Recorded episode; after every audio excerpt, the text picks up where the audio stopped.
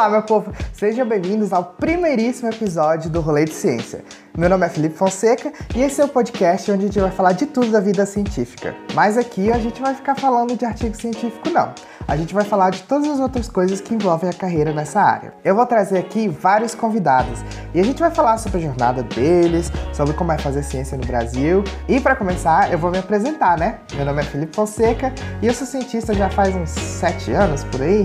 Eu sou formado em biotecnologia pela Universidade de Brasília e tenho mestrado em medicina molecular e tratamentos inovadores pela Universidade de Groningen.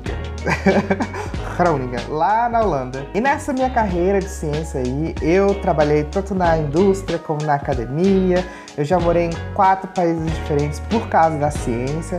E agora eu quero realmente contar para vocês como é a vida nessa área, entendeu? Eu quero dividir experiências e eu acho que é super importante falar disso, principalmente nesse momento do Brasil, que a gente está vivendo uma época de obscurantismo e as pessoas estão duvidando da ciência. Então se inscreva no meu canal lá no YouTube, Explore por aí, onde vocês podem acompanhar esse podcast em formato de videocast, mas vocês também podem acompanhar ele no Spotify e no Apple Podcasts, tudo com o nome Rolê de Ciência, tá bom? E para o primeiro episódio, nada melhor do que começar falando de como entrar nessa carreira científica, como começar. Então hoje eu trouxe duas pessoas aqui que estavam comigo quando eu comecei nessa carreira científica. O primeiro convidado é o Rafael Corrêa, que hoje é doutorando lá na UNB. Oi, gente, tudo bem? E o outro convidado é a Dalila Ribeiro, que também é doutoranda pela UNB, mas hoje ela vive lá na Alemanha. Bem-vinda, Dalila! Oi, gente.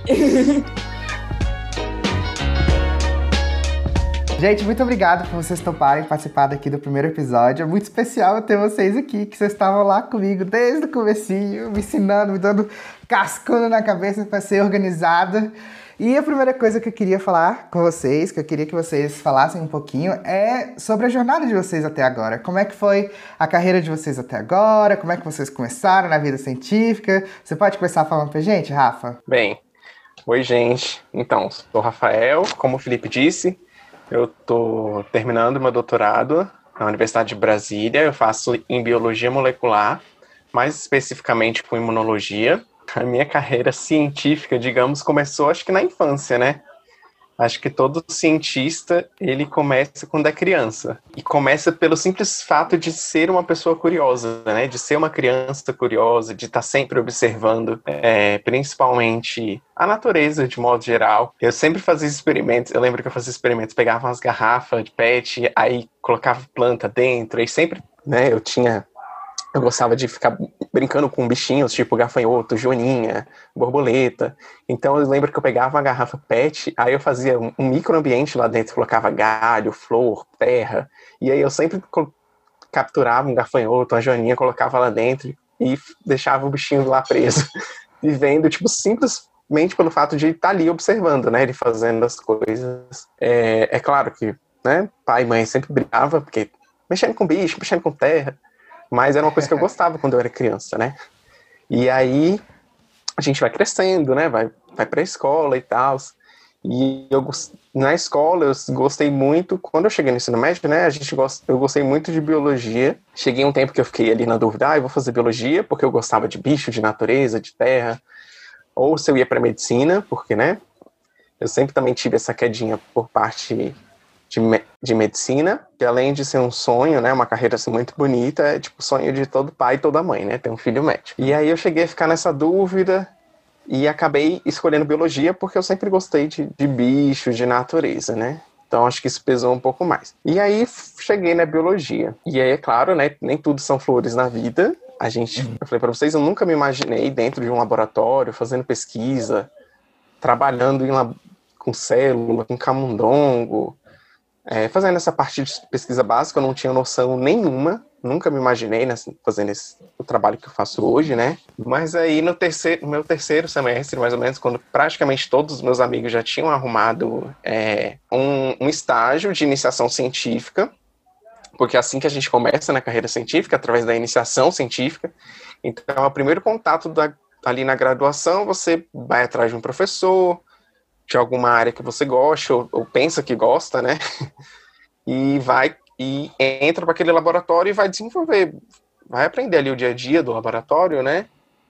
geralmente acompanhar um estudante de pós-graduação, mestrado ou doutorando, mestrando ou doutorando, e, e começa ali a desenvolver suas aptidões científicas, né? E aí chegou no terceiro semestre, eu não tinha ainda essa noção, nem esse encanto de tipo, ai meu Deus, para onde que eu vou? E acabei caindo de paraquedas no laboratório que eu tô até hoje, que é o de imunologia e inflamação, com a professora Kelly. Eu lembro que ela tinha acabado de chegar na, na Universidade de Brasília, e eu fui, tipo, um dos primeiros, primeiro aluno dela, né, um dos primeiros alunos. E ali começou a minha paixão pela ciência, né, porque a paixão dela, tipo, ela ensinou praticamente tudo pra gente, de questão de celular, de camundongo, toda essa parte básica, quem ensinou para ela foi a gente. Então, eu aprendi diretamente com a professora, com o orientador, né? Eu não tive que aprender com um mestrando ou um doutorando. Então, isso que encantou me encantou e fez eu me apaixonar pela ciência. Acho que foi a, a, paixão dela, foi tipo assim, ver o amor que ela tem pela ciência e dela passar esse conhecimento dela pra gente, né? Então Inspirou, eu acabei né? fazendo. É, eu acabei fazendo duas iniciações científicas, então, tipo, terminei, aprendi tudo que eu podia aprender, fiz a seleção de mestrado, passei no mestrado, depois continuei, fiz doutorado e agora tô terminando meu doutorado lá. Uhum. Acho que, que essa é a minha trajetória, de modo Isso. geral, acadêmica. E o Rafael, eu quando eu entrei no mesmo laboratório deles, é, eu peguei, tomei conta de um PIBIC seu, de, de um projeto de pesquisa seu, porque você passou por mestrado, né? E aí alguém precisava tomar conta desse projeto. E aí eu uhum. entrei no seu, no seu projeto e a gente dividia a bancada e o Rafael ficava brigando comigo porque eu deixava a bancada bagunçada. ou, ou Sim, não, gente. Porque não dava bom dia, mas fazia bagunça. Calma, gente, isso aí vocês vão contar daqui a pouquinho como é que era no começo. Ai, gente. Mas, mas era muito Mas foi engraçado. muito bom, porque você, Luiz, foi meu primeiro aluno também, né? Tipo, foi a primeira pessoa que eu ensinei diretamente, passei o meu conhecimento, né? E Sim. eu achei legal que, que eu, tipo, nós somos muito parecidos, por incrível que pareça, né? em vários Sim. aspectos. E eu enchia muito o saco seu, porque você era meio bagunceiro e desorganizado, e eu sou uma pessoa super, super organizada, super chata com bagunça. Isso. Então, acho que, que isso foi uma das coisas boas que eu coloquei em você. Para mim, acaba três horas da manhã. Vamos embora, gente. Aí a gente arruma amanhã e o Rafael. Não!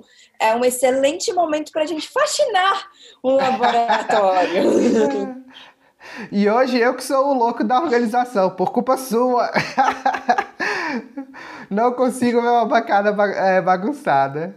Dalila, e você? Conta um pouquinho dessa jornada pra gente. Eu acho que eu, eu, também tenho um apelo assim com ciência, com ciência e vida, na verdade vida dentro de laboratório desde a infância.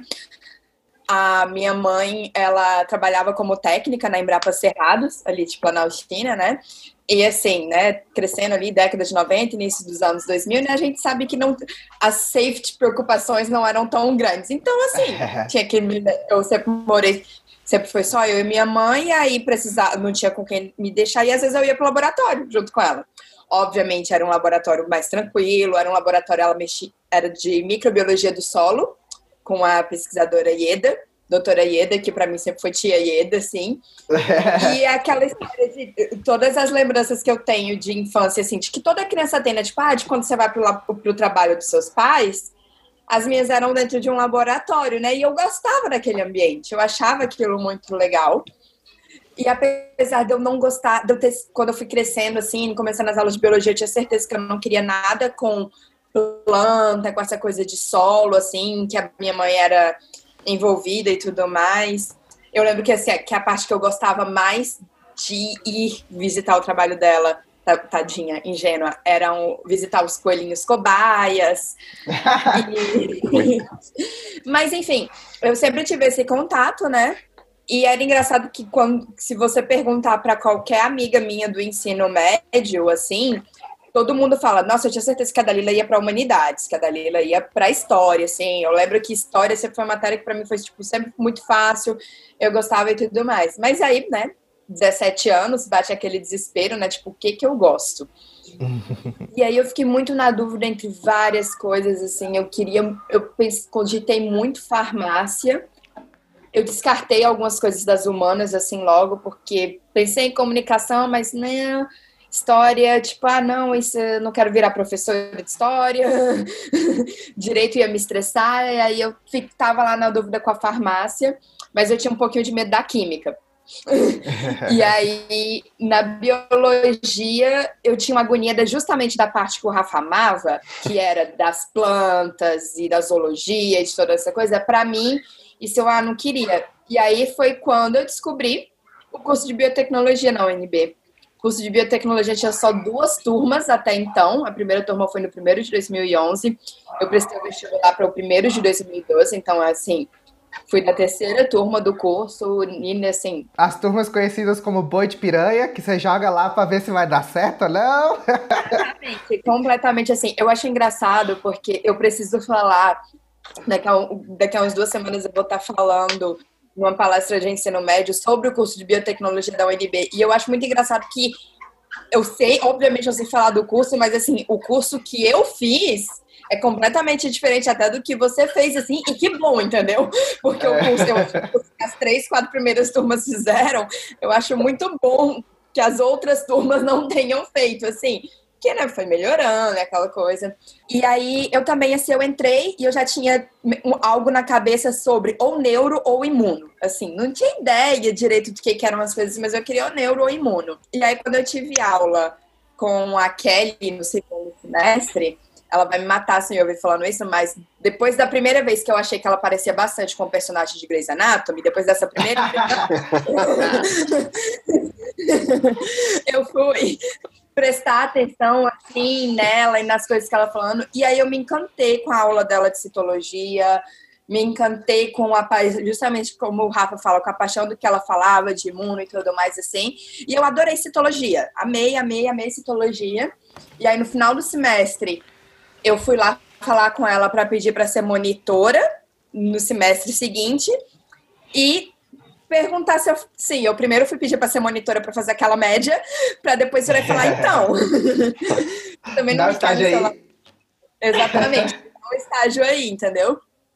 E, enfim, a Kelly, ela gosta bastante de dar oportunidade para os alunos, assim, até quando a gente não tem espaço no laboratório, mas o laboratório ainda era bem pequeno quando eu cheguei, e aí eu ganhei o meu primeiro projeto de iniciação científica, que foi com a relação de, da infecção, né, parasita hospedeiro, mas já no contexto de imuno, que eu trabalhava com bactéria, E. coli e macrófago e ativação do inflamassoma. Eu acho que eu e o Rafa fomos os primeiros a trabalhar com inflamassoma lá no lab, né, Rafa? Sim. E aí, desse projeto. Aí eu continuei na iniciação científica, eu estava no meu terceiro semestre, assim como o Rafa. Eu aprendi muitas coisas, eu ainda aprendi com a Kelly, ela ainda ia para bancada, assim.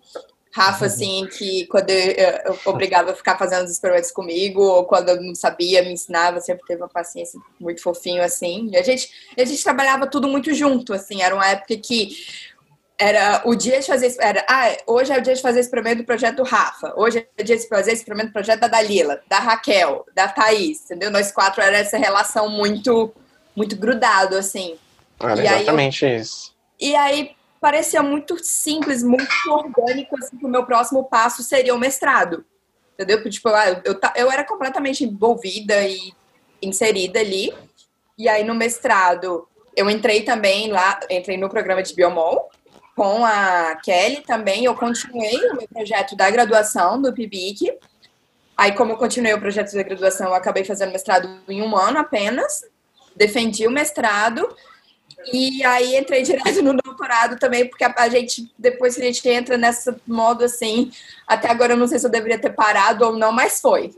Mas aí no doutorado eu decidi que eu queria algo diferente eu decidi que eu queria mudar de projeto. Eu continuo, eu prestei para fazer o doutorado também no laboratório com a ele, no programa da mas eu não queria mais trabalhar com bactéria.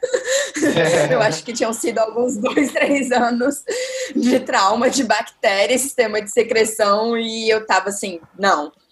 Aí o laboratório estava estabelecendo a pesquisa com obesidade e câncer, e aí eu descamei para esse lado da obesidade e do câncer. Meu projeto de doutorado inicialmente era para ser com câncer de fígado, até que eu cheguei em obesidade mesmo e tecido adiposo, trabalhando em vivo e tudo mais. E aí, quando foi em 2018, eu apliquei para fazer o doutorado sanduíche no programa conjunto binacional CAPES e DAD. DAD é um órgão aqui da Alemanha que financia esse tipo de estudo, né, tipo de pós-graduação, intercâmbio, essas coisas, eu digamos que é o CNPq alemão. Ele seria assim o CNPq alemão. E aí eu apliquei, foi um processo gigante. Quem assim de perto sabe que foi um ano de ansiedade. Eu apliquei em junho de 2018 e eu fui receber o resultado em março de 2019. E assim, pobre Rafa, com, todas a, com todas as ansiedades que eu era nesse processo de vai, não vai, vai sair, não vai sair, assim, sem a menor ideia do que planejar o meu terceiro ano de doutorado, que eu não sabia se ia estar no Brasil, se ia estar na Alemanha. E aí, beleza. Vim para a Alemanha, vim para a Alemanha, deu tudo certo. E em outubro de 2019, eu vim para Bonn, para trabalhar na Universidade de Bonn, no Instituto de Imunidade Inata daqui, onde eu estou aqui até agora, até hoje. Estou continuando aqui tocando o doutorado em meio a plano A, B, C, D, várias mudanças. Consegui uma extensão para ficar aqui mais tempo também por conta da pandemia e porque, né, terminar não é fácil. e eu vou ficar aqui até o ano que vem, onde, em meio do ano que vem, quando eu termino o doutorado. Gente, é muito engraçado ficar relembrando essas coisas, como que a gente começou, né? Eu lembro que quando eu comecei no laboratório, Sim. eu tinha ganhado. Eu ganhei, comecei no segundo semestre da, da graduação, também fiz biotecnologia, sou calouro da, da Dalila. E aí é, eu passei numa, num processo de uma bolsa de jovens talentos para ciência. Então, assim, eu tinha que começar a fazer alguma pesquisa em algum lugar.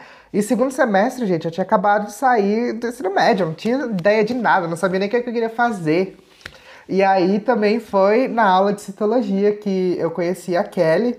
E eu, a hora que ela falou que ela estudou em Harvard, que ela mexia com câncer. E é, essas a, coisas. A Kelly sempre a... foi com ela, né? No, na é. primeira aula dela, eu acho que ela sempre vai com a garrafinha dela de Harvard, assim, sabe? E aí, a hora que a Kelly falou assim que ela foi pra Harvard, que ela mexia com câncer e tal, e eu falei assim, meu Deus, que mulher da hora, sabe? Eu quero trabalhar com essas coisas que ela mexe. Só que foi engraçado porque, tipo, uma semana antes eu já tinha ido no desespero caçar uma outra professora, algum projeto para trabalhar. E aí me indicaram uma professora de imunologia lá também, só que ela mexia com fungos e assim, não era bem o que eu queria, né? Aí eu fui no final da, da aula da Kelly, assim, numa sexta-feira, eu pedi, eu cheguei para ela e falei assim, Kelly, eu, eu, queria muito trabalhar na sua, no seu laboratório, eu gostei muito da sua, da sua pesquisa e tal. Aí eu fiz todo, vendi meu peixe lá, né? Aí quando foi, ela foi falou assim, ah não, tá, semana que vem eu te dou a resposta se eu posso te receber ou não. Aí eu falei, beleza. Aí eu fiquei naquela ansiedade, assim. Aí quando foi na outra semana, ela foi, falou assim: não, você pode ir pro meu laboratório. Aí eu fiquei tão feliz, gente, que eu, calor, o burro. Veio um abraço. Veio um abraço, eu abracei a, a Kelly, a, orientadora, sabe? De felicidade, muito inocente, gente. Isso, tipo assim. Não, você não tem problema aí... abraçar as pessoas, mas Luiz, o problema é que você se atacou. e eu fui zoado desse abraço a vida toda que eu fiquei dentro do laboratório do, que, do, junto Foi, com Foi, na verdade, é que ele só deixou ele entrar no lab porque ele deu um abraço nela. Exatamente. Aí os meninos ficam falando que na época que a Kelly tava grávida, aí os meninos ficam falando que eu usei dos hormônios maternais dela pra entrar dentro do laboratório. Apelou pro lado emocional. Foi. Mas aí eu lembro que eu entrei no laboratório. E foi muito engraçado, porque eu era muito tímido na época, sabe? E, tipo assim, eu falava assim, eu tô indo pro laboratório. Tímido? Tímido não. Ele era. Quem vê esse menino desenvolto, assim, internet, e conversando, e fazendo canal, tímido caramba. Aí ele era um antissocial, assim, sabe? Tipo, o Luiz chegava, Luiz Felipe, enfim, chamamos ele de várias coisas. Felipe chegava no laboratório, entendeu? Assim, sabe? Tipo, fone e começava a fazer as coisinhas dele lá, assim, entendeu? Tipo, inter interagia com o Rafa, porque, né, o Rafa tava lá ensinando, mas a gente teve que, cara, tipo, foi um muro ali, entendeu? Para destruir nesse menino, sabe? ele ficava assim, e, e, aí ele era. O Luiz começou com aquela coisa estranha, assim, tipo, do nada, quando ele ganha, comprou o iPad dele, ele queria gravar as reuniões, assim, sabe? Aí ele pedia para fazer as coisas. Aí, tipo, gente, o menino não fala nada, mas quer gravar tudo. é porque, gente, eu, eu morria, eu era extremamente tímido e eu morria de medo de não fazer alguma coisa que me pediam, né? Aí, tipo assim, eu não consigo, tipo, anotar e prestar atenção numa coisa ao mesmo tempo, sabe? Não funciona para mim. E aí eu falava assim, gente, eu posso gravar o áudio da reunião só para eu não esquecer de nenhum detalhe? Aí o povo falava, podia, só que eu era aquele antissocial que ia e gravava as coisas. Aí o povo ficava tipo, hum, esse menino é meio estranho. Só era estranho assim. Aí, tipo, não, sério, era muito engraçado esse menino. Luiz, Felipe, a gente foi descobrir, entendeu? Depois de, sei lá, foi, foi quanto tempo antes de você ser Sem Fronteiras que você ficou no Lime? Foram dois anos. Dois anos. Dois Nossa, anos no laboratório, isso, né? entendeu? Depois de um tempo a gente realmente, né, quebrou, assim, o menino, ficamos amigos. a barreira. A barreira, mas assim, dois anos depois, ele tava uma semana para ir embora, ele não tinha o telefone de nenhum de nós salvos. Eu lembro que eu tipo, Nossa, da Lila? Eu, eu, eu fui crucificado por causa disso. Porque, gente, eu uso o WhatsApp como minha agenda de telefone, entendeu? Então tinha lá o nome da pessoa e o número. Não precisava salvar no meu, no meu celular, entendeu? E o meu celular era ruim na época. Tipo, pegar a memória do negócio, entendeu? Mas tudo bem, fui desmascarado. Mas, ó, gente, que, melhor, que melhora que teve, né? Pelo amor de Deus. Eu acho que a melhor, eu acho que assim, o building bridges da gente foram nos em vivos, sabe? Não, mas daqui a pouquinho nós vamos falar disso. gente, eu queria perguntar para vocês, porque nessa carreira é, científica a gente tem muitas oportunidades. Apesar que a gente trabalha que nem uns, uns condenados, a gente tem muita oportunidade legal de fazer algumas coisas. E eu queria saber quais foram as oportunidades mais legais que vocês já, já tiveram até hoje por causa da ciência? Primeiro é a participação em congressos e científicos da área, porque ali é o momento em que você vê é, pesquisas do país todo, e aí você vê também que você é bom, que é aquele momento que você vê, caraca, nós brasileiros somos muito bons, nós temos pesquisas sim de ponta, de qualidade boa, e você vê o tanto de gente que que está ali, que vive de bolsa, que às vezes mora em outro estado, que, que sabe, que se esforça pra caramba para fazer ciência no Brasil. Então, e ali, e fora aquele network, né, de você ter contato com várias pessoas de várias partes, não só do Brasil, mas do mundo, porque vem muita gente de fora também. E a segunda oportunidade é justamente com isso a possibilidade de fazer colaborações, né?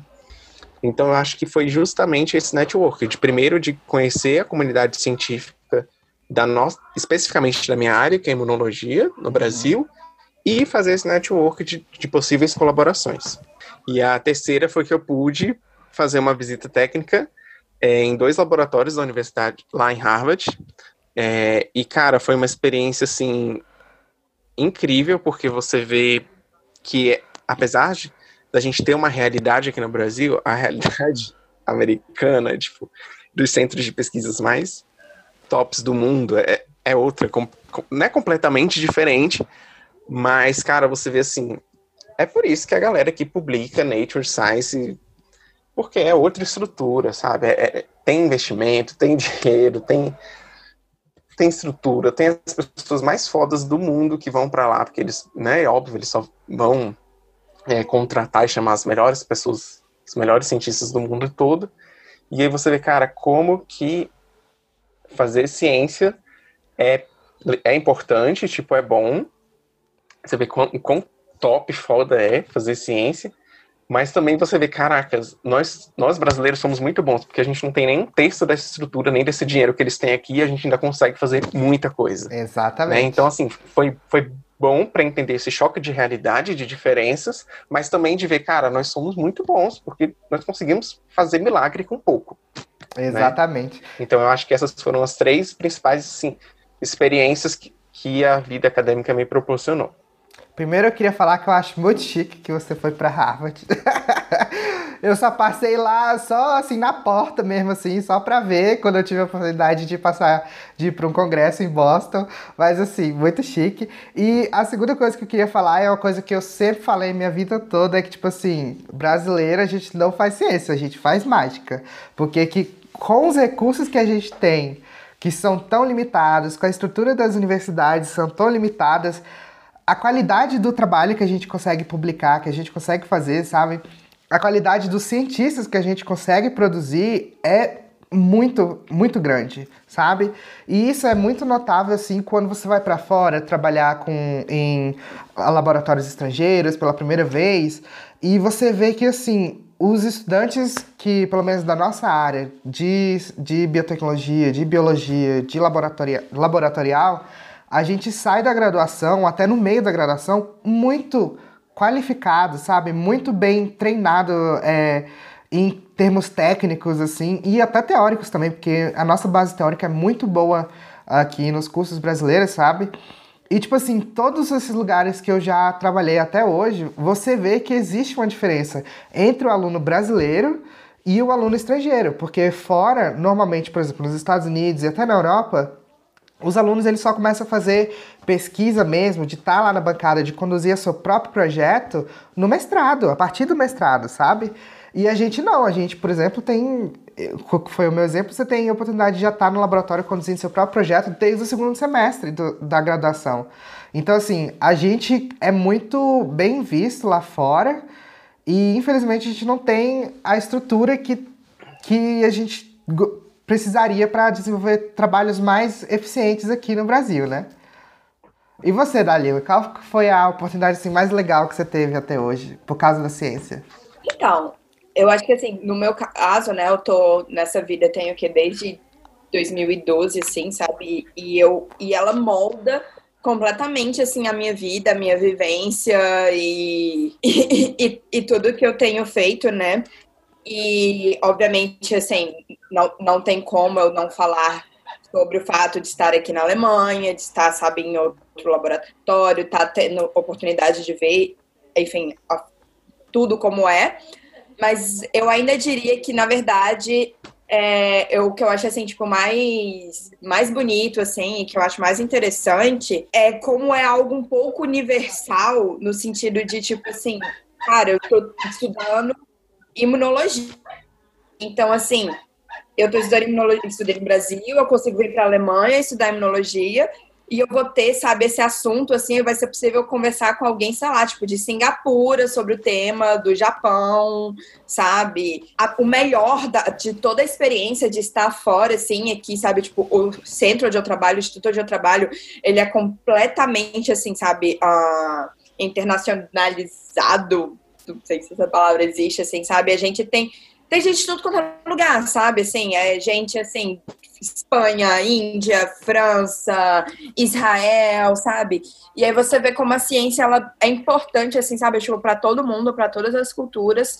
E eu acho que quando você vê a ciência sendo aplicada, assim, sabe? Tipo, que ela faz sentido, te dá uma satisfação, assim, muito grande, obviamente é, oportunidades que eu tenho, que eu já tive, que eu tenho quando de falar sobre, sobre ciência, assim, para a galera mais jovem, sabe, para quem está descobrindo aquilo ali, é muito interessante também, sabe, porque, enfim, a descoberta molda tanto assim as pessoas. E claro, assim, acho que todas as vezes, todas as vezes que eu saio para fora do Brasil, eu saio por conta da ciência, assim, sabe? Tipo, primeira vez foi para ir num um congresso em Londres, assim, onde assim, abriu o mundo para mim aquele congresso. E de lá foi em alguns outros congressos antes de vir parar aqui na Alemanha, né? E isso são, foram oportunidades, assim, que a ciência trouxe para mim e que foram frutos mas foram frutos assim do, do nosso trabalho também, né? Não é não é como se fosse tipo assim, ah, entrar no negócio porque entrando nessa profissão você consegue, sei lá, viajar de graça, entendeu? Tipo, não é assim, sabe? É fruto de um trabalho muito árduo, muito pesado, assim, sabe? Que tem. Eu, enfim, não sei se vamos abordar isso hoje ou se você vai abordar em alguns outros momentos. A gente sabe que também tem um lado que não é tão, tão flores e inspirador assim. desse trabalho. Mas é isso, sabe? E como o Rafa falou, todas essas colaborações, toda essa troca de experiência, assim, sabe? De você ver tanta gente tentando descobrir um mesmo problema, ou quando você tem uma, sei lá, porque, gente, aquela história de, tipo assim, que você vê em filme, de que um único cientista, ele entende de física, química, biologia, matemática, computação, sabe? Tipo, não, aquilo, aquilo não existe, entendeu? Ainda mais é quando você vai entrar no... Não, e isso que você comentou é uma coisa que eu é até meu objetivo com o podcast, entendeu? É mostrar que, tipo, o cientista não é aquele ser perfeito é, que sabe de tudo, sabe? É isso, cara. E tipo, que descobre lá, as coisas do dia pra noite, né? Exato. Também tem é, isso. Que no assim, filme é tudo muito rápido, é. A gente tá aqui em imuno, cara, aparece paper de bioquímica, que assim, que não é um negócio muito do outro lado, não, entendeu? Assim, você fica, tipo, caraca, o que, que é isso, mano? É uma Pode troca que tem que ir ao tempo todo, é muito dinâmico. Eu gosto disso, eu gosto do quanto é dinâmico, sabe? Sem contar os perrengues que a gente passa, né? Que a gente passa muito perrengue nessa vida científica e, tipo assim, muitas histórias engraçadas. Eu queria até relembrar com vocês algumas das histórias que a gente passou, porque uma das minhas histórias mais engraçadas que tem é da vez que a gente estava é, fazendo um experimento em vivo, que a gente ficou no laboratório até duas da manhã. E aí, tipo assim, a gente, de 8 horas da manhã, gente, que a gente chegou no laboratório, a gente ficou até 2 da manhã sem parar de trabalhar. E aí foi chegando assim, num momento que a gente começou meio que, acho que a gente já tava delirando, gente, dentro daquele laboratório, entendeu? Eu sempre levava uma caixinha de música, né? pra gente, quando a gente tinha esses, esses experimentos longos. E aí eu botava essa caixinha de música e a gente ia lá fazendo experimento e tal. Tinha vezes que a gente fazia marcação de células para citometria que a gente fazia, tipo assim, sete marcações diferentes, 30 amostras cada uma, sabe? Mano, coisa de louco. anos, assim, sabe? Que, que a gente aprende também que, que nem sempre vale a pena. Né? a gente, no final das contas, tinha, tinha um tubos que a gente não tinha a menor ideia mais do que que era. Porque, assim, é uma outra realidade também, cara. Se erra na ciência, sabe? Tipo, se erra, se erra pra caramba. E, assim, eu acho que esse caminho que a gente tá, tipo, eu, eu, brinco que o doutorado ele leva de, sei lá, de quatro a cinco, seis anos, varia muito de onde você tá. Aqui na Alemanha, por exemplo, é muito comum que leve de cinco a seis anos, porque assim, gente, 87% do tempo deu errado, entendeu? Exatamente. eu lembro que, tipo assim, já era tipo meia-noite, uma hora da manhã, e a gente tava com as nossas amostras tudo no gelo, assim, e aí por causa do tempo que ele ficou, o gelo começou a derreter. Aí as nossas etiquetas dos tubinhos que a gente usa começou a, começaram a sair, isso depois de marcado. E aí na hora que a gente percebeu que tava tudo sem nome, não tinha mais as marcações, aí começa a tocar a música Somebody That I Used To Know. No... no, no radinho. Gente, foi assim, um momento, a trilha perfeita para o momento perfeito. Perdeu aquele experimento. Nossa, gente, foi horrível. Eu sabe que eu, eu acho que a nossa chefe não sabia dessa história. Bom, agora eu ficar sabendo. Eu tenho uma história, Felipe. Eu tenho uma história. Conte. Eu e você. Que uma coisa que a galera acha engraçado, né? Assim, porque o raiva que me dá quando alguém pergunta, tipo assim, ah, você só estuda, né? Ou você ainda tá só estudando, né? Porque, gente, assim, cara, vamos mudar essa mentalidade, entendeu? Pós-graduação, pós-graduação é trabalho. Pós-graduação é um trabalho, entendeu? E assim, é um trabalho. Quase árduo. que escravo. É, exatamente. é um trabalho. Não, mas é mesmo, é um trabalho assim, quase praticamente escravo, assim mesmo, com muito pouca recompensa, muito pouco reconhecimento e pra ainda carregar esse estigma de que não é um trabalho, sabe? De que, tipo assim, nossa, você tá com 26, 27 anos. Só tá fazendo babúrdia na, na universidade, né? É. Uma coisa que eu acho muito interessante falar, que é algo específico aqui da Alemanha, não são de todos os países da Europa, mas é que aqui o doutorado é considerado trabalho. Assim, o, o que você tem no seu doutorado é que é um contrato de trabalho, que eu acho, assim, um avanço gigante e que deveriam ter para todos os países. Mas, nessa história, como diz o Rafa, é um trabalho árduo, assim, escravo, e que não necessariamente. E uma das coisas que eu amo é o não necessariamente ter uma rotina, que às vezes é bom, E às vezes é ruim, porque às vezes cai de você ter que fazer momentos que você não queria, ir pro laboratório no final de semana é. e todas essas coisas assim. Ah, lembrei.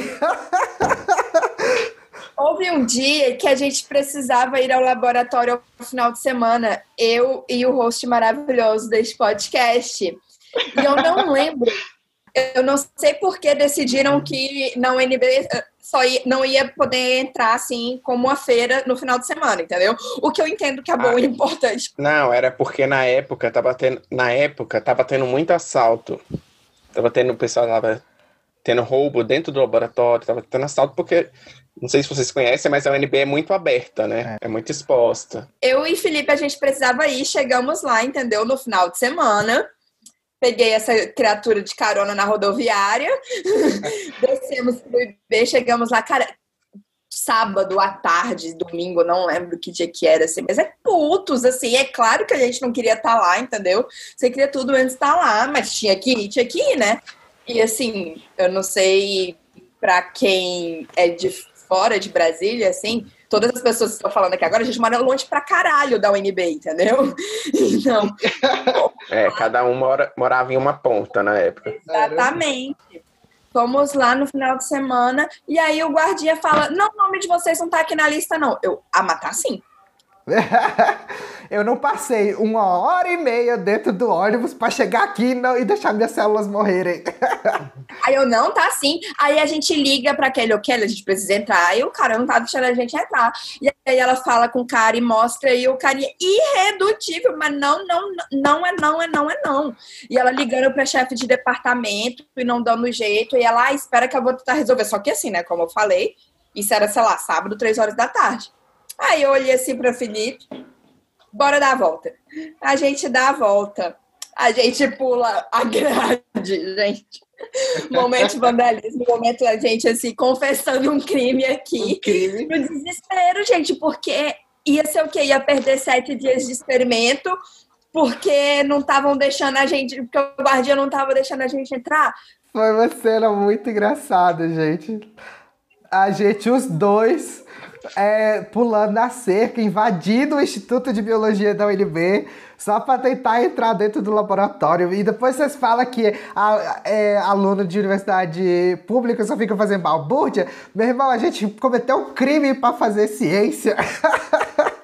Não, o pior é que, tipo assim, eu com todas as chaves, porque na época o, o corredor nem nada assim não tinha digital, então era tudo na chave.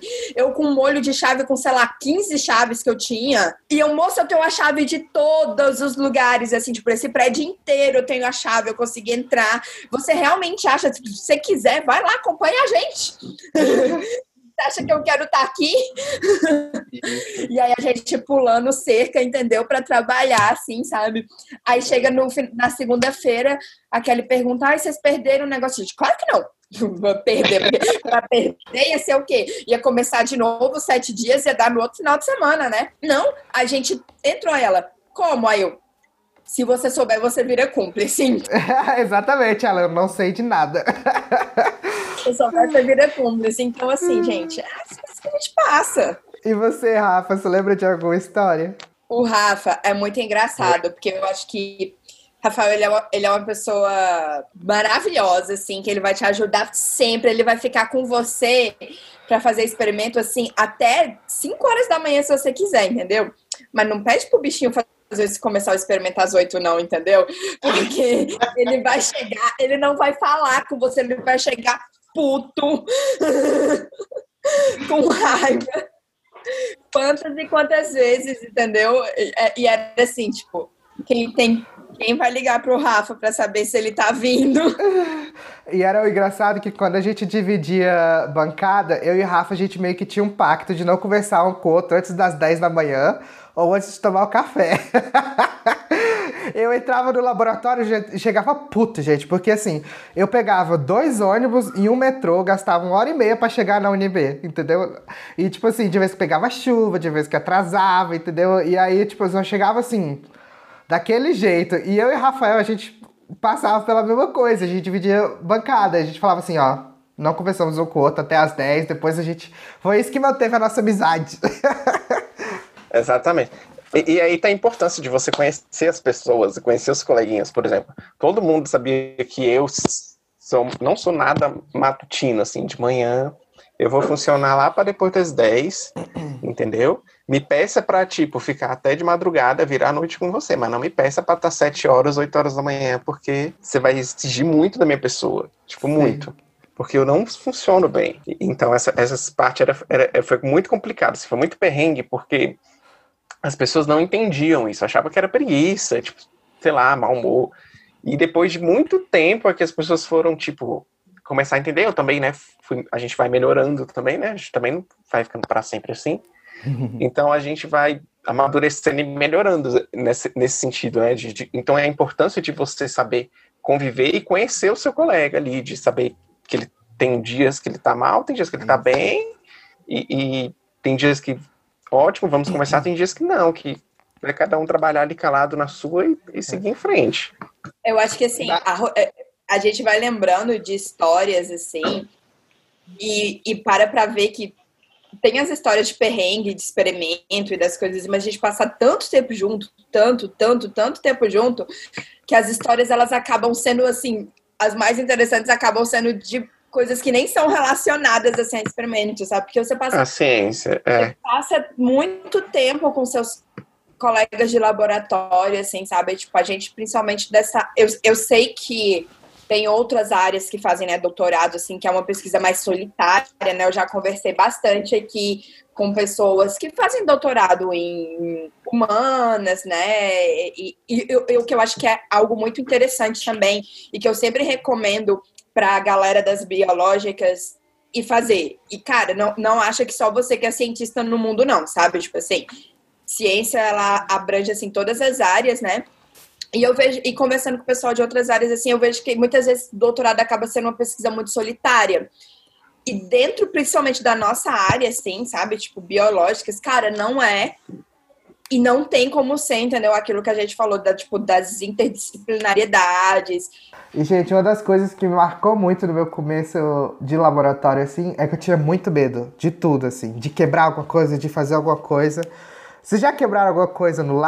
Ou qual é, é o maior medo de vocês? Porque eu lembro que quando eu. Eu lembro uma vez que eu tava no, na iniciação científica ainda. E eu tava contando célula, né, com a câmera de Neubauer. E aí, uma, uma, que é uma plaquinha, assim, uma bichinha de vidro, assim, desse tamanho, assim, que você usa para contar células. E aí eu lembro que eu virei, coloquei ela em cima do meu caderno, né, pra ir pro, pro microscópio para contar. E aí quando eu virei, meu caderno bateu na parede, caiu no chão, estraçalhou a cama de Bauer. E eu fiquei, tipo assim, me sentindo tão culpado, gente, que eu lembro que eu fiquei assim, Kelly, eu vou pagar, eu, eu vou pagar. O negócio custava vai, vai 250 reais, eu recebia 400 por mês com a minha bolsa de iniciação científica. Mas eu lembro que foi, assim, um, um medo horrível. O que, que vocês tinham medo, assim, dentro do laboratório? Cara, eu acho que vai mudando, assim, ao longo, né? Obviamente, você vai... É vai ter mais maturidade, né? Assim, vai ficando mais perto, assim. Nossa, eu lembro que antes, assim, tipo, qualquer coisinha me dava medo, assim. O Rafa, eu acho que o Rafa é a maior prova, assim, tipo, toda vez que eu tinha que fazer um experimento novo, assim, eu falava, você não quer fazer junto comigo, não? Você não quer, sabe? Tipo, e, e, o bichinho ia, sabe? Assim, ele sempre ia. Eu, eu, isso é uma coisa interessante do Rafa, ele não, tinha, ele não tinha receio de fazer experimento novo, não. O Rafa adora fazer protocolo novo. Ele é. se diverte com isso, assim. Sim, é, é engraçado, né? Vocês falando, eu vou lembrando, tipo, no começo, no, logo no começo, quando eu entrei no lab, eu tinha muito medo de fazer conta. Tipo, a gente faz muito C1, C, é, C1V1, C2V2, tipo, de concentração, de diluir as coisas. E eu tinha muito medo de fazer conta porque eu não conseguia entender, na minha cabeça, eu não entendia o C1, V1, C2, V2. Não, e olha, que eu sempre fui muito bom de matemática. Inclusive, ensino médio, tipo, bom de matemática. Eu não sei o que aconteceu. Quando chegou, chegava na hora de aplicar as coisas, eu tinha muito medo de fazer contas. E uma vez eu errei a concentração, acho que de um LPS. Acho que foi do LPS. Eu sei que eu gastei o LPS inteiro. Nossa. tipo, pra, quem, pra quem entende de ciência, LPS é uma coisa assim caríssima. Tipo, na época era tipo mil e poucos reais um tubinho. E eu gastei o trem inteiro porque eu fiz uma conta errada.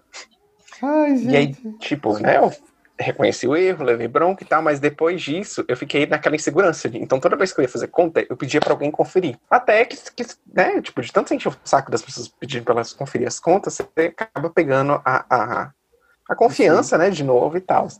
Outra coisa que eu tinha muito medo era de contaminar, porque uma vez é, bem no comecinho da, da, época, né? A gente trabalha, a gente fazia o repique, que é tipo a passagem do fun, dos fungos. Então eram várias cepas de fungos diferentes que tinham no laboratório, e toda uhum. semana fazia-se uma escala, era uma pessoa responsável por fazer a passagem de, de todas as cepas do fungo. E uma vez eu fui fazer isso, fiz tal, não sei o quê. E aí na, isso geralmente era na sexta. Quando foi na segunda, tava tudo contaminado. Tudo, tudo, tudo, tudo contaminado.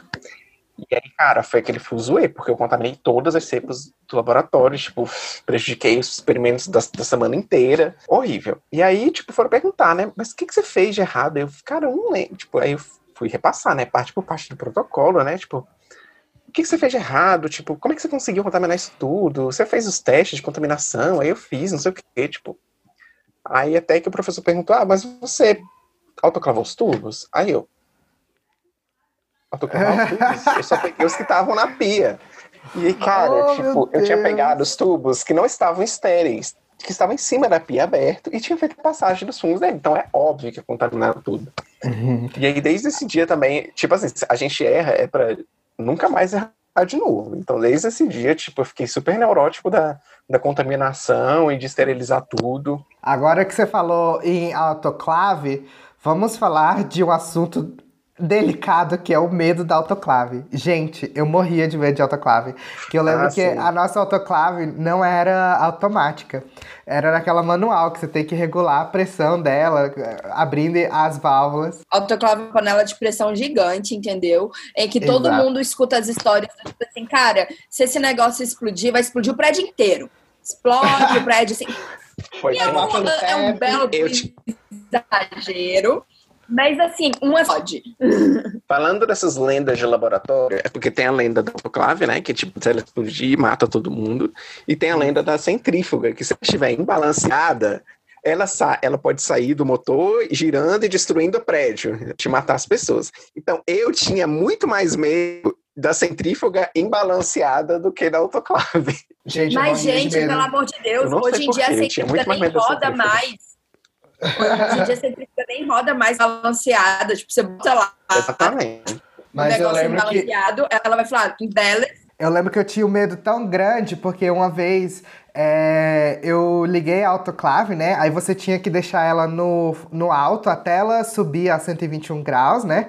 E assim, uma panelona de pressão. Depois você tinha que passar pro médio para ficar os 20 minutos esterilizando. Só que nessa, nesse rolê aí, eu esqueci e aí eu fui pro restaurante universitário, pro RU, pra almoçar. Quando eu estava no meio do ICC, que para quem não sabe, na UNB tem o ICC, que é tipo um corredor gigantão. Eu estava no meio do ICC e eu lembrei que eu tinha esquecido a autoclave ligada. Foi eu correndo de volta, correndo o ICC inteiro para desligar a autoclave lá no, no, no Instituto de Biologia, gente. Foi assim. Foi o dia Nossa. que eu falei assim: eu cheguei perto da morte. Eu cheguei perto de ser um terrorista. Mas é engraçado. Então, tem, tem, sempre tem umas coisas assim que tipo, a gente odeia fazer dentro de laboratório. Por mais simples que elas sejam, assim, sabe? Tipo, mas você só odeia. Eu, eu estou para conhecer quem que é, entendeu? O ser humano que gosta de aferir pH, por exemplo. Ah, nossa. Não, ninguém. Coisa chata. É uma das atividades mais chatas que tem. e que é super necessário, né? E que faz toda a diferença, dependendo do experimento. Principalmente quando você está mexendo com proteína. Faz toda a diferença. Você estava perguntando, Felipe, do medo, assim, né? Tipo, que a gente tem. Eu acho que Antes eu tinha medo de tudo, que eu não queria, sei lá, tipo, parecer estúpida, né? Aquela coisa assim, eu acho que é um problema muito grande dentro da academia, assim. E às vezes isso ainda carrega, assim, sabe? Eu, eu quando eu cheguei aqui na Alemanha, eu no começo, assim, sabe, tipo, muito insegura, assim, com conta, às vezes conta besta, assim, também. E eu queria, assim, tipo, cara, eu não vou perguntar para as pessoas aqui para conferir conta minha, entendeu? Elas é. vão me achar meio burras, alguma coisa assim. Aí eu ligo pro Rafa no Brasil, tipo, amigo, o que ele está fazendo? Ah, Cada coisa que a gente tem que passar nessa vida. Ah, só que aqui, né, sei lá, tipo, cinco horas na frente. Aí, eu, amiga, o que, você tá fazendo? Faz essa conta aqui pra mim, aí é com Rafa, é com Bianca, entendeu? Assim, porque, oh, tipo, cara, eu não quero parecer idiota, não. Cara, e isso vai mudando, né? Tipo, eu acho que hoje em é. dia o meu maior medo é realmente estragar algo muito caro que vá zoar a vida dos outros também, entendeu? É. Sabe, tipo, equipamento, essas coisas assim, é sabe? É, vocês estavam falando, eu lembrei assim, tipo, que é engraçado que quando eu tava ensinando, tipo, quando eu tava, sei lá, com vocês, sei lá, fazendo experimento mesmo meu ou dos outros, eu não tinha, eu não tinha esse medo de errar ou de fazer coisas novas, porque a gente sabe que na ciência, tipo, 90% das coisas vão dar errado, ou não vai funcionar, ou você vai ter que repetir sempre. E aí eu coloquei isso, ah, a gente vai ter que repetir mesmo, então vamos aqui em frente, vamos, vamos. Então eu meio que encorajava vocês. Mas aí depois de um tempo, é, acho que conforme você vai ficando mais velho, né, tipo, mais maduro, você Aí, tipo, eu, pelo menos, eu fiquei um pouco mais inseguro de fazer as coisas. Mas aí, que essa insegurança era porque eu queria que saísse perfeito, entendeu? E isso já era do perfeccionismo, e não da, da de, de, não querer fazer. Então, é, é umas, a gente passa por essas fases de ter medo de fazer as coisas, a gente ter confiança, e depois de, tipo, de querer que saia tudo perfeito, bonitinho, sendo que a gente sabe que não é assim que as coisas funcionam. Eu ia falar, tipo, nisso do perfeccionismo do Rafa, eu acho sempre legal lembrar as coisas que às vezes eu vou ficando com orgulho de mim, é que, tipo, quando eu vejo, assim, alguém que tá começando, ou que tá com uns struggles, assim, sabe, tipo, com algo que às vezes eu demor... que eu tinha o mesmo, assim, sabe, que eu demorava um monte, ou então, sei lá, passagem de células que antes, assim, tipo, eu marcava um fluxo para uma manhã inteira, fazer uma passagem de célula, entendeu? E eu faço, às vezes, hoje, assim, tipo, in between de alguns experimentos, assim, sabe? E aí você vai fazendo, e aí você olha, assim, pra aquela pessoa mais alta, e você pensa, tipo, vai dar certo. Been there, done that. Houve outros traumas, houve outros traumas, mas. É, é muito interessante ficar ouvindo essas histórias, porque é, mostra para as pessoas como que é fazer ciência, né? Que, tipo, é engraçado, tipo, tem seus refrescos, né? Mas, assim, é muito, muito difícil até você atingir os, os refrescos, né? Então, assim, eu queria que vocês fizessem, é, falassem um pouquinho de como que é fazer ciência no Brasil hoje. Olha, essa é uma Pode militar, pode polêmica militar. e delicada. é, é muito, muito, muito difícil. Muito, muito. Porque, primeiro, a gente tem. Vamos começar de cima, né? Primeiro é a falta de investimento de dinheiro e de reconhecimento e valorização. Infelizmente, e isso varia também muito de governo e governantes, né? É o atual governo que a gente está agora, a gente sabe que não é nada científico, que não apoia a ciência, não apoia a educação. Então, é, é, uma coisa que já, é, que já não é tão bem estruturada, que já não, não. A gente já consegue fazer muito com pouco. Agora a gente está praticamente sem nada, né? Então, acho que o principal é essa falta de recurso. E segundo, que é uma coisa que a gente está percebendo muito agora com essa história de fake news e de movimento anti-vacina e de coronavírus, é a ignorância científica da população de modo geral.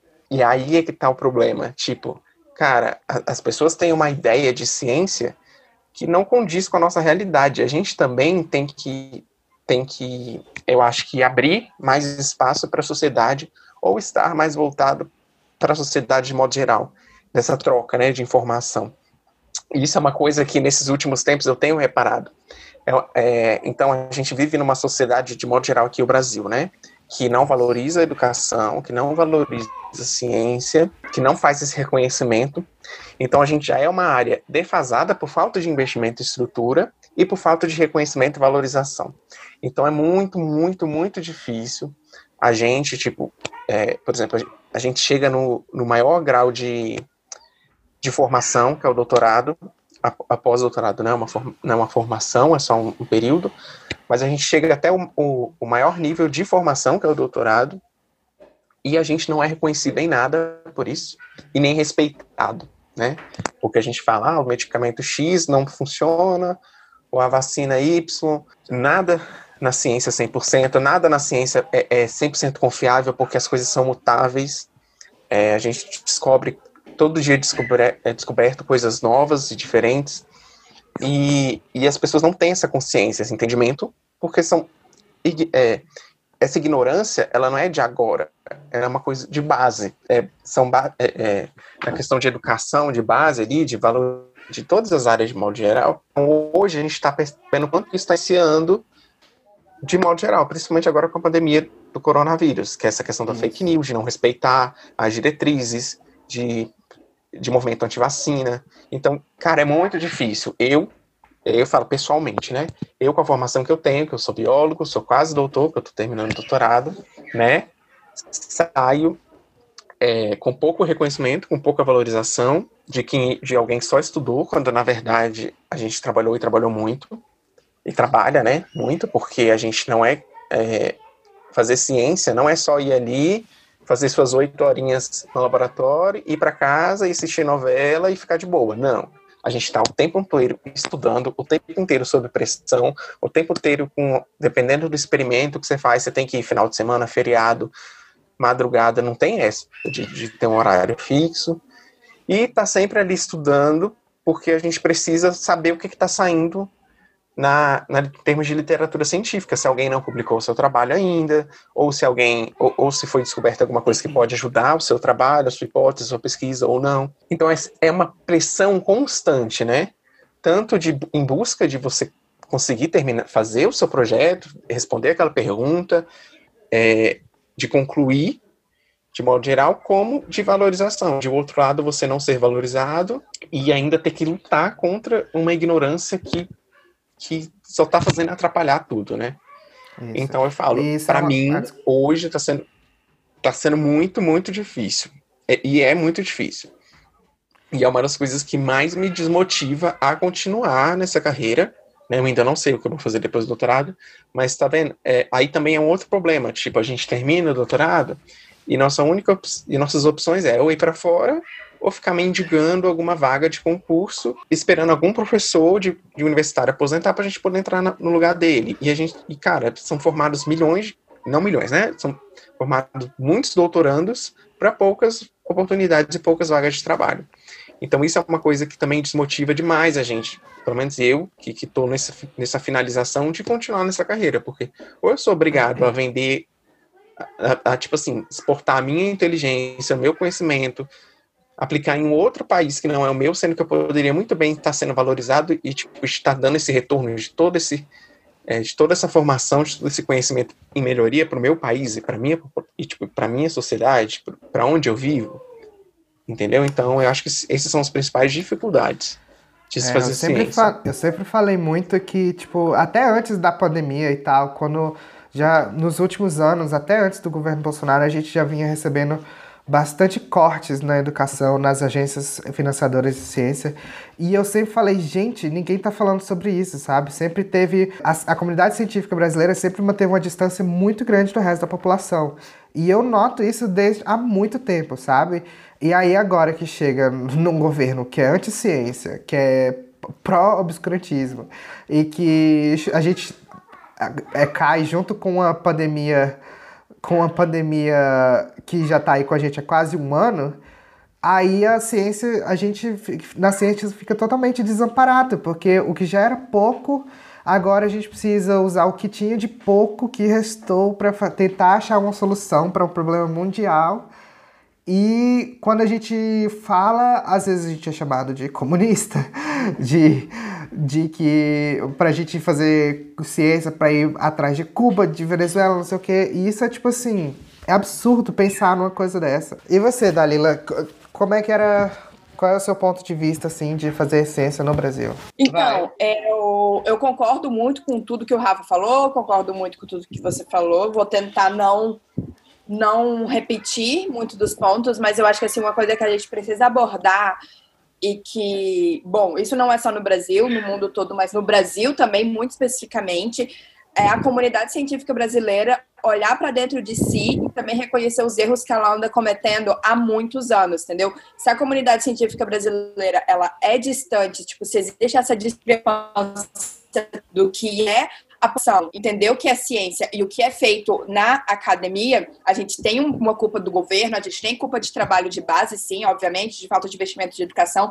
mas você tem uma culpa gigante dessa cultura do academicismo, entendeu? De que você tem que estar na universidade e você está distante e é uma briga de egos absurda que a gente sabe nisso. Ciência no Brasil, ela é feita majoritariamente dentro das universidades federais, e as universidades federais, principalmente dentro da pós-graduação, são dos ambientes mais tóxicos que existem para se trabalhar também.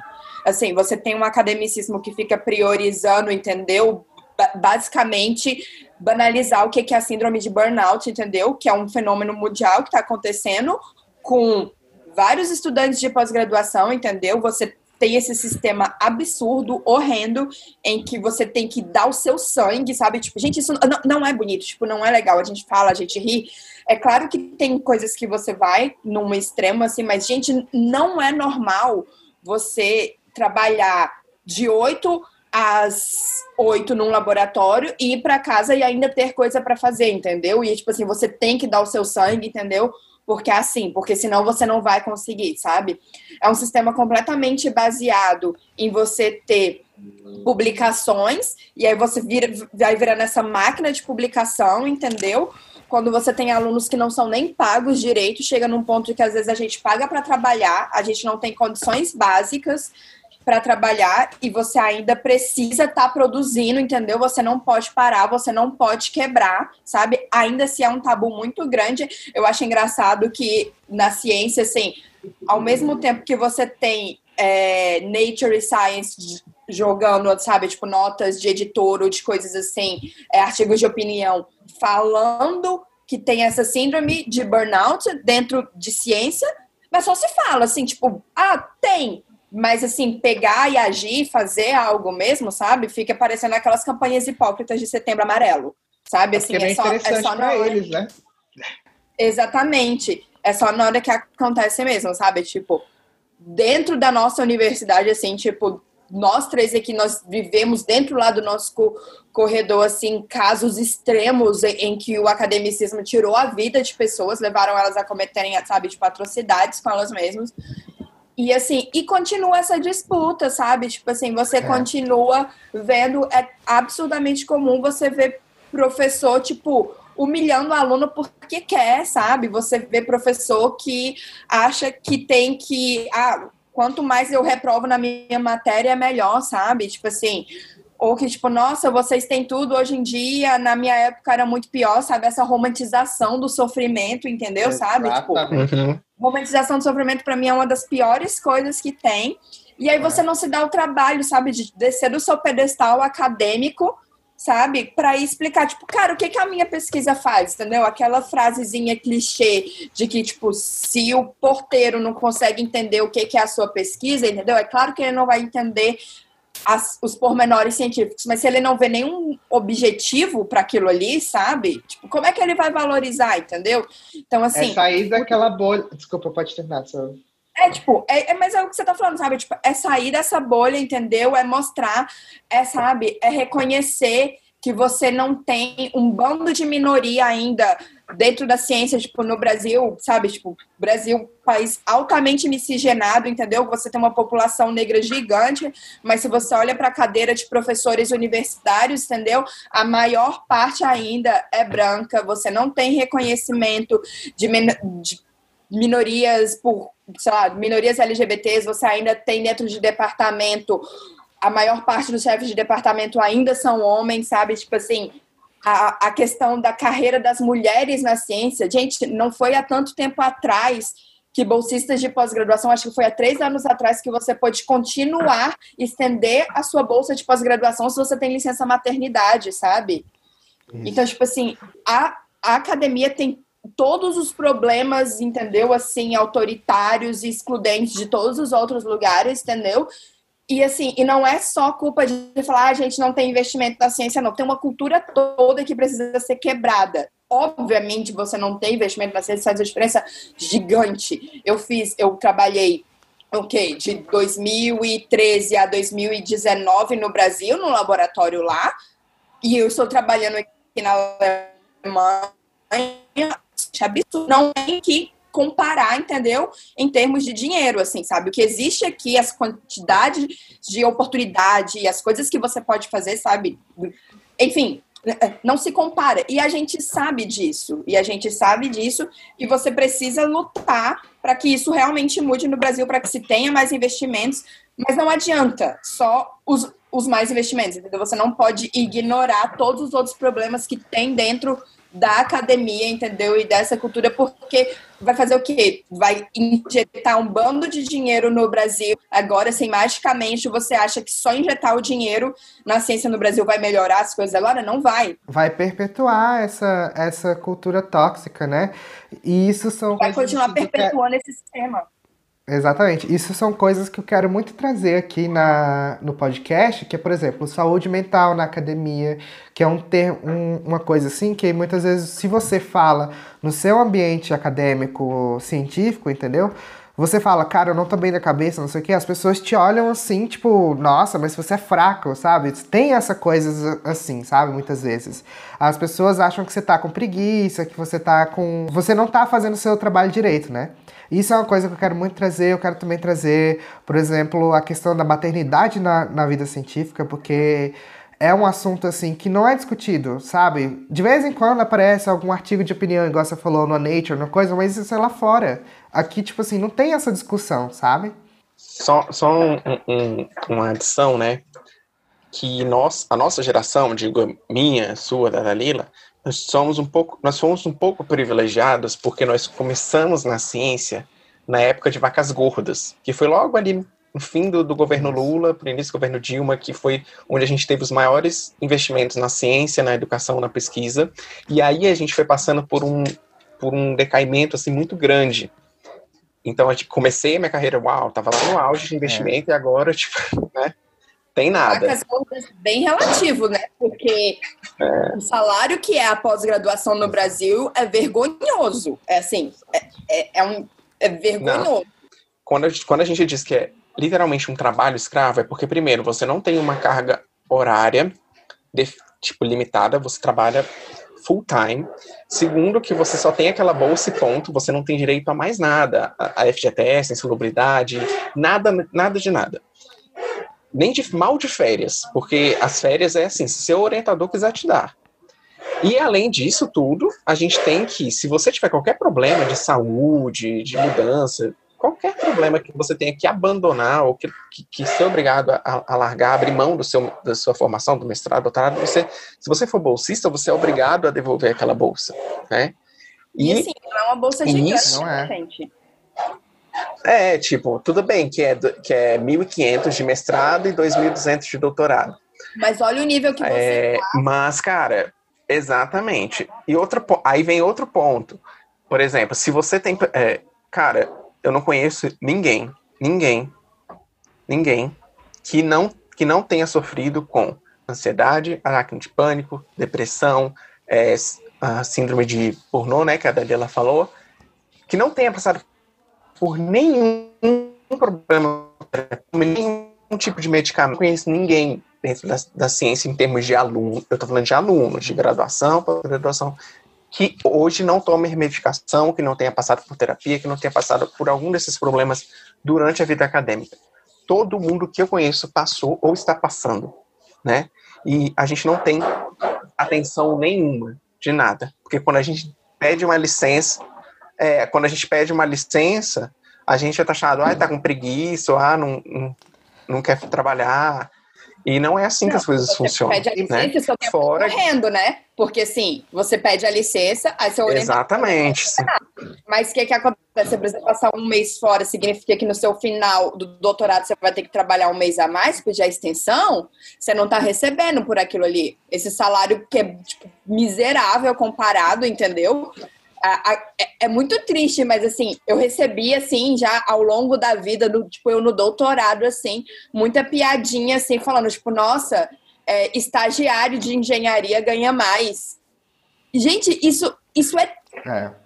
triste, entendeu? Sabe? Tipo, a gente sabe da desigualdade que existe no Brasil, a gente sabe o que é gigante, mas um, não faz sentido, entendeu? Assim, não é equiparável, sabe? Tipo, o, o nosso salário é mísero, sabe? Tipo assim, eu li uma vez um artigo que, assim, de opinião que para mim tem a, o melhor título é A ciência brasileira é sustentada pelos pais.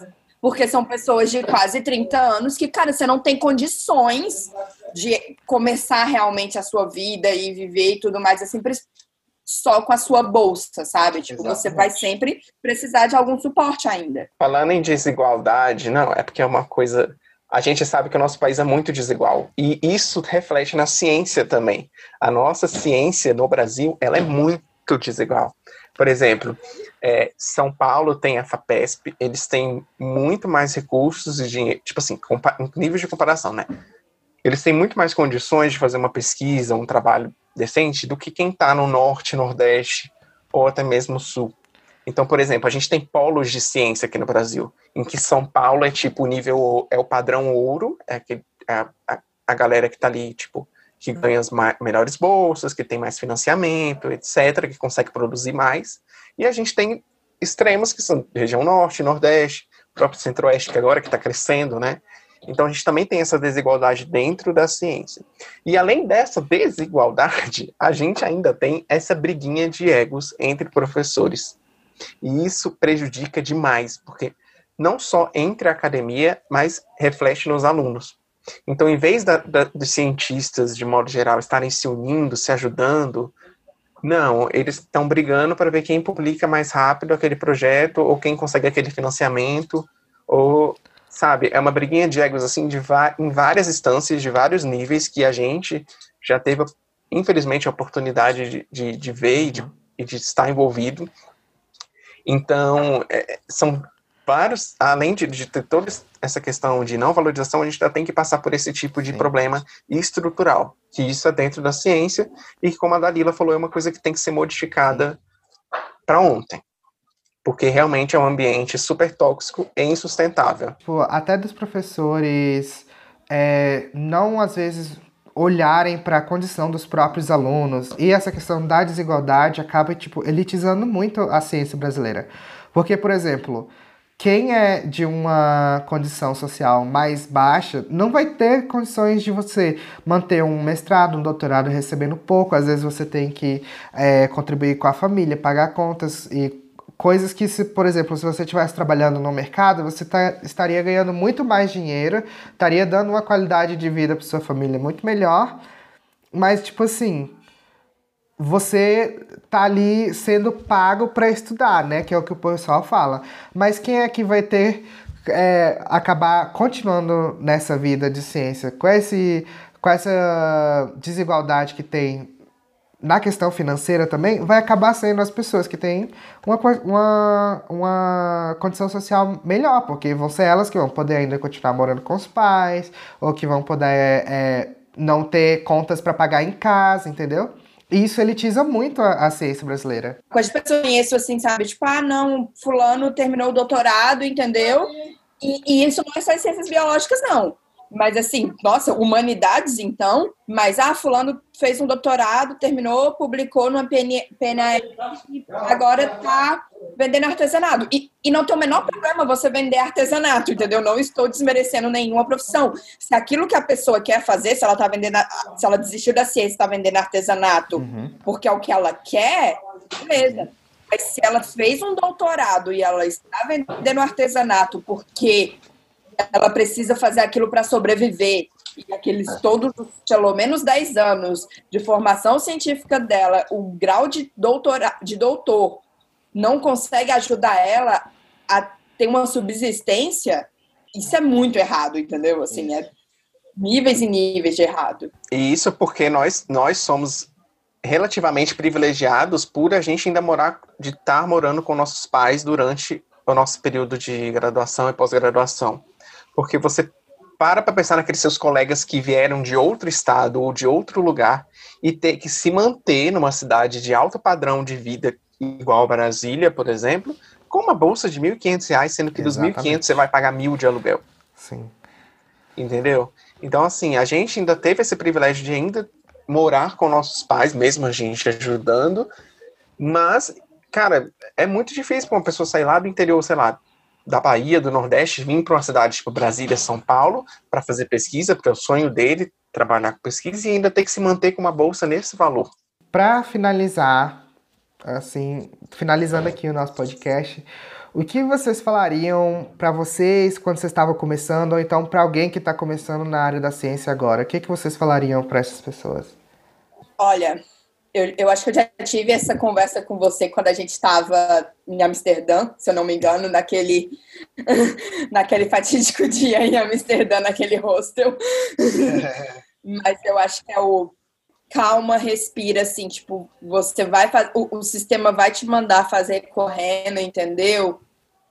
E você vai fazer e você vai se ferrar, porque se você não, você não vai conseguir sustentar aquilo, sabe? Tipo, tá tudo bem você realmente não ter certeza logo ao final de uma das etapas, sabe? Tipo, da graduação, do mestrado ou do doutorado, parar e respirar.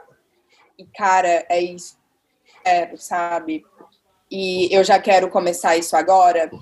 E uma segunda coisa, para quem está começando, assim, né, nessa carreira, numa graduação nisso, é o explorar mesmo, assim, tipo, além disso, né, tipo, do calma, respira, é o explorar, tipo, diversas áreas, assim, sabe, tipo, é, apesar de ter uma vantagem muito grande quando você se encontra logo e ficar num laboratório o tempo todo, né, que eu e Rafa somos cria de um mesmo laboratório, assim, sempre, mas tendo a oportunidade, assim, sabe? Varia, busca outras coisas. Você pode continuar com, o seu professor, mas que seja numa colaboração. Tenta fazer um estágiozinho que seja fora, tenta fazer e fazer um experimento num outro laboratório, assim, sabe? Tipo, eu tive essa oportunidade na graduação também de passar só umas duas, três semanas uma visita técnica que seja, sabe?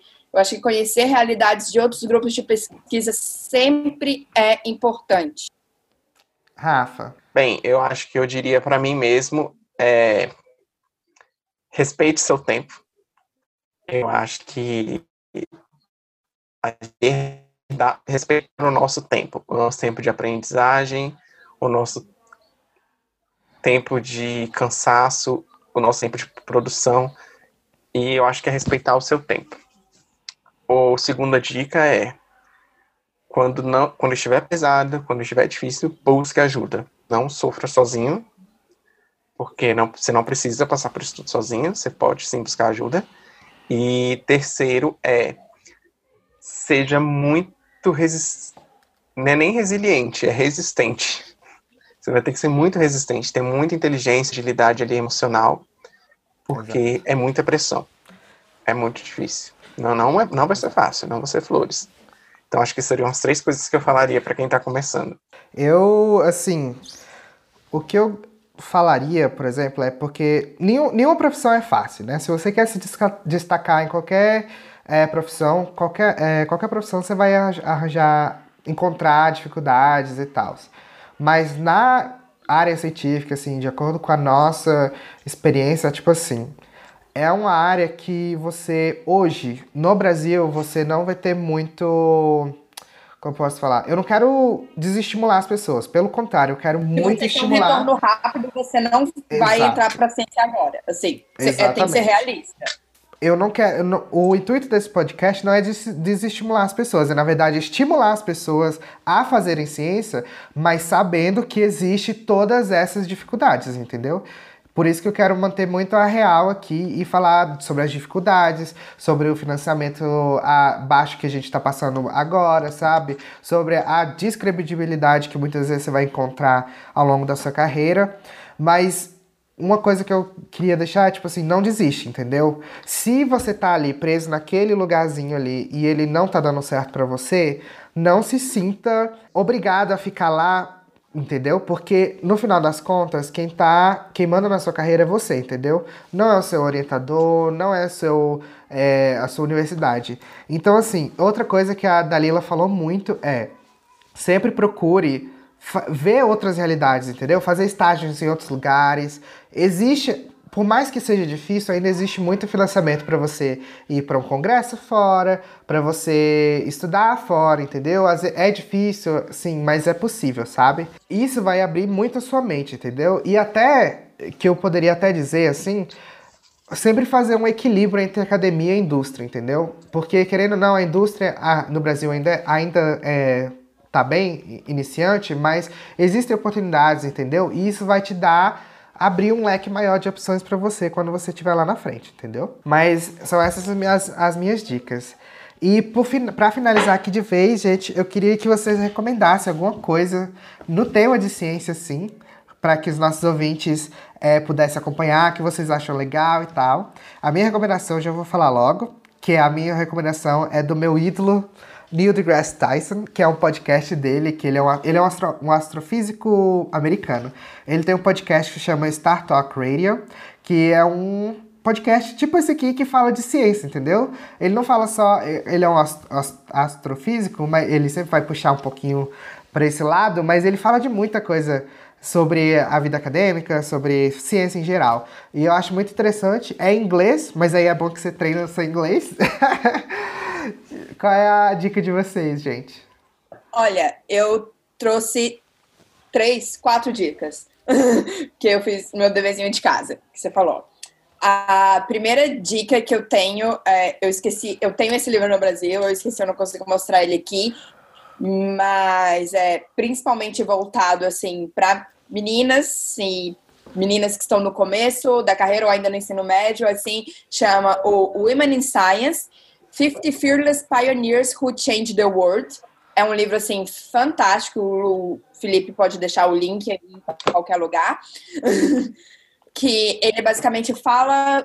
Ele é um livro ilustrado, assim, cada página tem um pequeno textinho com a história de 50 cientistas que mudaram realmente o mundo e que é incrível e que é para mostrar, entendeu? Que mulheres estão aí na ciência e fazendo diferença há muito tempo. Então, enfim, esse é um livro perfeito, assim, sabe? Principalmente para dar, assim, para meninas, assim, tipo, para você ler para criança, sabe? Assim, ele é incrível e para você saber mesmo assim tem mulheres cientistas de todas as áreas. A minha segunda dica também, no mesmo molde de mulheres na ciência, é o filme Hidden Figures, que em português eu acho que ele tá, se chama Estrelas Além do Tempo, que é um filme que fala de três cientistas que ajudaram na primeira missão do homem para o espaço da Apollo, alguma coisa que eu não lembro direito, mas é um filme incrível e ele fala não só de mulheres na ciência, como segregação racial nos Estados Unidos. Então, assim, é um filme fantástico. Pra galera, esse aqui é só porque eu queria mostrar também. É um que eu adoro, que eu tenho aqui, que chama Darwin's Notebook.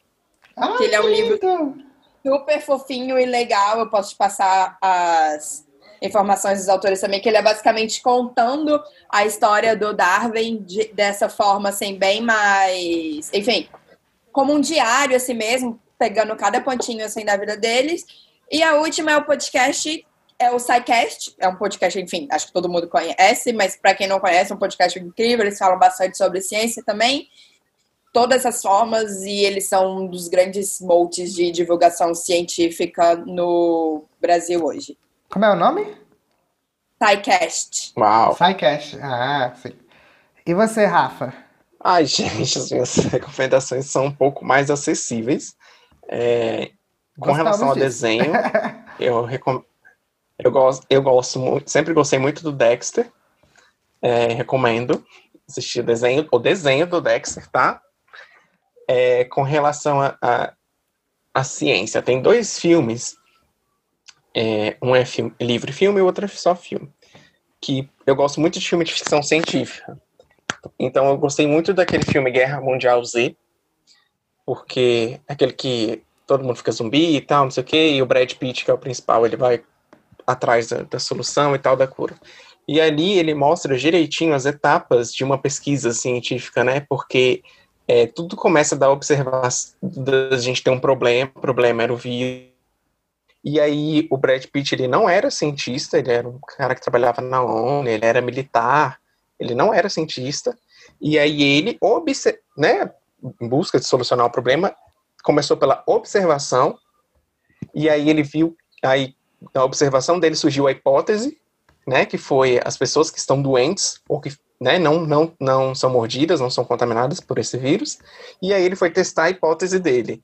né? Que ele vai para um laboratório, se contamina e vê que os, que os, que os zumbis não atacam ele.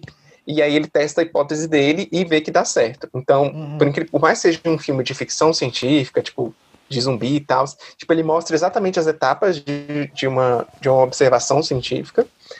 E um outro, e um outro é, livro e filme é a história do Ben Carson, que se chama Mãos Talentosas. Eu não sei se vocês já assistiram esse filme, que conta a história dele, que ele é um neurocirurgião é, negro, que, que ele, ele ficou muito famoso por fazer uma cirurgia de, de, uma, de irmãs siamesas, passa por todas, de, tipo, toda a construção de infância dele, né, de como ele foi incentivado a estudar, a ser o melhor, e é toda uma história de superação mesmo, de como ele chega no John Hopkins, que é um dos centros de pesquisas médicas mais famosos do mundo, que a gente sabe, e de como ele se torna neurocirurgião, e de como ele, ele é, é ousado, mesmo ali na, na, década de 80, e consegue fazer uma cirurgia tão complexa, né. Uhum. Então é uma história muito bonita, e que eu super recomendo, por, por ter toda essa questão de de saber que tudo é possível, né? De qualquer um pode é, se tornar cirurgião ou cientista ou e ser uma pessoa famosa e fazer uma grande descoberta, né? Gente, muito obrigado por estarem aqui nesse primeiro episódio do podcast. É muito especial ter vocês aqui. Eu tava até com saudade, porque. Ah, é, é mesmo. Pra quem não sabe, eu tava morando na Holanda, tava faz... fiz mestrado lá por dois anos e eu voltei e eu ainda não vi ninguém aqui. É, o Rafael, né? Porque a, a Dalila eu vi lá na Alemanha. A gente passou o ano novo juntos. É... Que ano novo? Amigos, as, as histórias de verdade são as histórias desse ano novo. Fora do laboratório. Mas de. É, são Mas... as melhores histórias. Isso, mas acho que esse é um excelente primeiro episódio. Muito obrigado pela presença de vocês. E para você que está nos acompanhando, esse podcast vai sair no YouTube, no meu canal Explore Por Aí, e também vai sair no Spotify e no Apple Podcasts. Você também pode me seguir lá nas minhas redes sociais, são todas Explore Por Aí. Vocês podem ir lá me seguir, dar like nas minhas fotinhas. Meninos, você quer deixar as, as redes de vocês?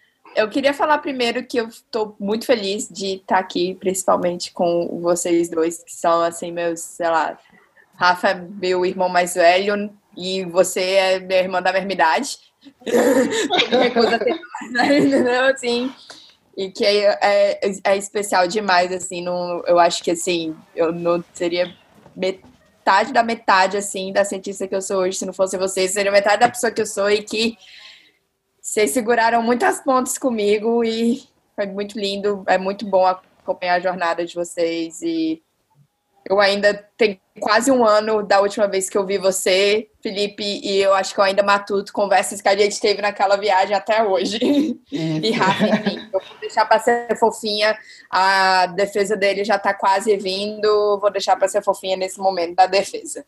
eu vou morrer de chorar rede social. Bem, não que gente. tenha muita coisa interessante lá acontecendo, dá para me ver xingando às vezes o governo, compartilhando o bom, compartilhando os sofrimentos do laboratório, mas eu compartilho as suas fotos também. Então, Dalila JSR no Instagram. Então é bom para ver você também. Obrigado. Rafa? Bem, para mim é uma honra estar com vocês, né? Porque, cara, vocês foram além de colegas de trabalho, vocês foram amigos que eu espero levar para minha vida inteira. Como a Dadila disse, cara, eu não seria não teria chegado até onde eu cheguei, nem ser a pessoa que eu sou hoje se não fosse os ensinamentos que nós trocamos, né? Que ando trocando eu com vocês. E eu dizer que eu sou muito, tô muito feliz por estar aqui participando desse seu projeto, Luiz. Dizer que eu estou muito orgulhoso da sua trajetória, de onde você está chegando. E que, assim, eu também estou terminando o ciclo, né? Que eu, tô, eu vou defender agora em dezembro, terminar uhum. meu doutorado.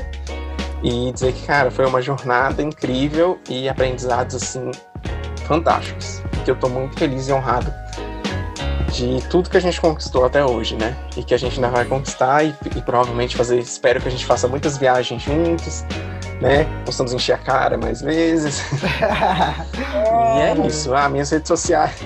As minhas Gente. redes sociais, é, eu tô, tô, usando bem pouco agora no momento, mas é só mais o meu Instagram, que é Rafael Correia XO, XO. E é isso. Gente, é, eu agradeço demais. Assim, eu torço muito por vocês, sabe? E eu tenho certeza que esse papo que a gente teve aqui hoje vai inspirar muita gente, mas também vai jogar real assim na cara de muita gente, sabe? A gente mostrou realmente como que é a vida de um cientista aqui. E é isso, gente. Muito obrigado por terem assistido a gente e até o próximo episódio. E...